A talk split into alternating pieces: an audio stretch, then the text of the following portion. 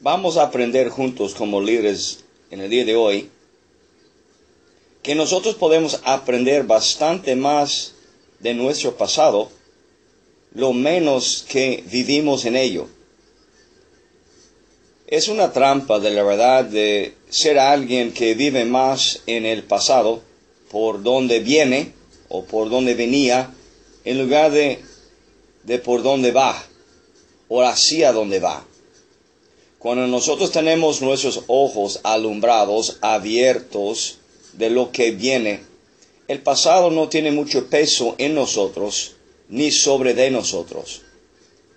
Como líderes es importante que mantenemos el enfoque por adelante, hacia donde vamos.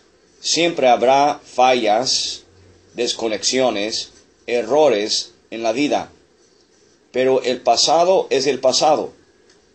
Lo que necesitamos como líderes es seguir enfocándonos en hacia dónde vamos.